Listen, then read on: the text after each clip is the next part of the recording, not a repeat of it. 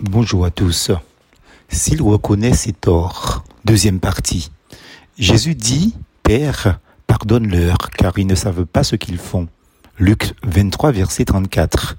Nous maintenons notre déclaration de la première partie de notre méditation, à savoir qu'on ne peut pas pardonner à quelqu'un qui ne nous demande pas pardon tant que celui-ci ne fait pas, n'a pas fait une démarche concrète.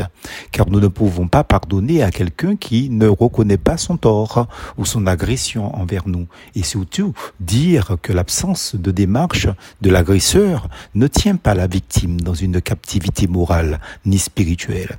Mais certains disent, Jésus a pourtant pardonné à ses tortionnaires, eux qui ne lui ont pas demandé pardon.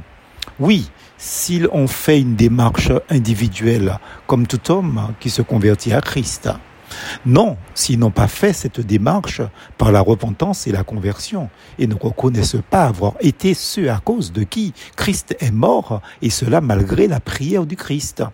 Eux, les contemporains de Jésus, et tout homme de tout temps, de tous les temps, meurent dans leur péché s'ils refusent de se convertir, donc de bénéficier de la prière du Christ.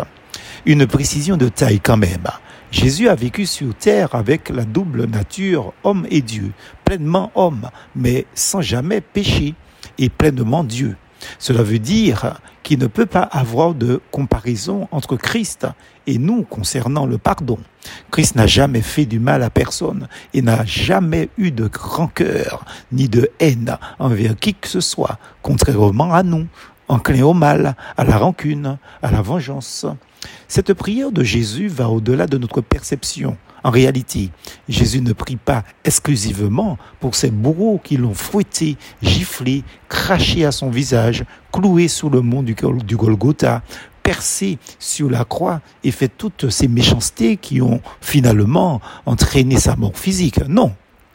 Jésus prie comme par anticipation pour toute une humanité pécheresse. Ésaïe 53.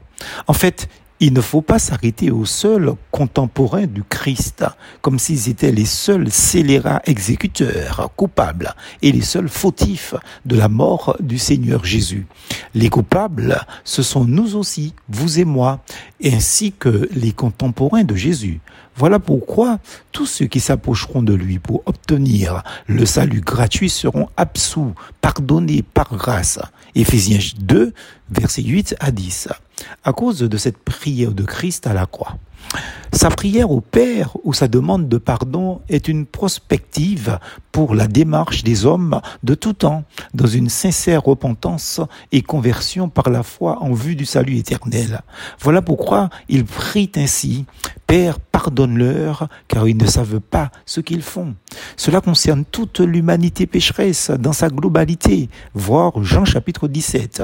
Ce n'est pas pour eux seulement que je prie, dit le Christ, mais pour tous ceux qui croiront.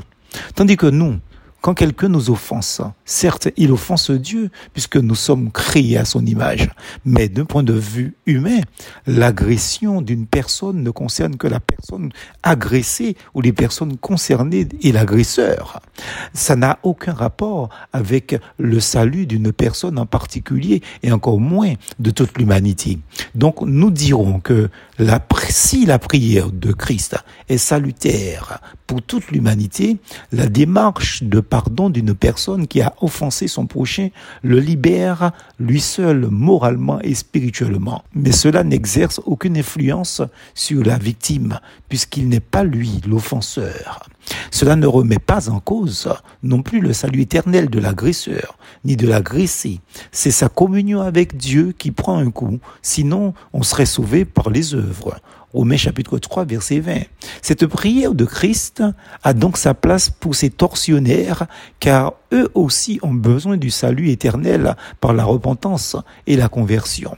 Or, c'est à Christ seul que Dieu a donné le pouvoir de pardonner les péchés. Matthieu chapitre 9 verset 6. Vous imaginez un seul instant, si le Christ n'avait pas ainsi prié, aucun homme de sa génération lié directement à sa mort n'aurait eu la possibilité d'être pardonné, n'aurait été sauvé. Une tragédie. Voilà pourquoi Christ a fait cette prière. Père, pardonne-leur, car ils ne savent pas ce qu'ils font, non pas pour se libérer, mais pour sauver l'humanité entière. En effet, Dieu a tant aimé le monde qu'il a donné son Fils unique afin que quiconque croit en lui ne périsse pas, mais qu'il ait la vie éternelle. Jean chapitre 3 verset 16. Peace force en Jésus.